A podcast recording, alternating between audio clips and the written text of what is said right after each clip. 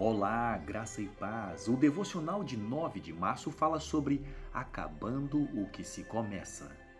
Gálatas, no capítulo 5, versículo 7, diz: Vocês corriam bem. Quem os impediu de continuar obedecendo à verdade? Imagine por um momento que estamos competindo numa corrida. Quando o tiro largada é disparado, eu arranco e deixo você comendo poeira. Eu estou correndo muito bem Digamos que estamos indo para a décima volta e chegando ao final da corrida. Aí eu penso comigo: eu sou o maioral da corrida e vou buscar o meu prêmio agora. Só que eu saio da pista para fazer isso.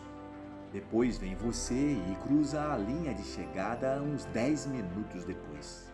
É claro que eu corro melhor que você, mas se eu não cruzar a linha de chegada na décima volta, eu perderei a corrida. Não importa se eu liderava por nove das dez voltas, eu tinha que completar a corrida que comecei. Da mesma forma, existem pessoas que começaram seguindo ao Senhor com uma grande explosão de energia. Talvez você fosse uma dessas pessoas. Talvez você tenha vindo a Cristo durante uma grande campanha ou movimento por Jesus ou talvez você tenha vindo mais recentemente. Isso é ótimo.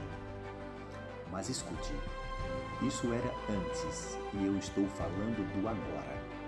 Como você está correndo há um ano atrás ou até há um mês atrás, já não importa muito.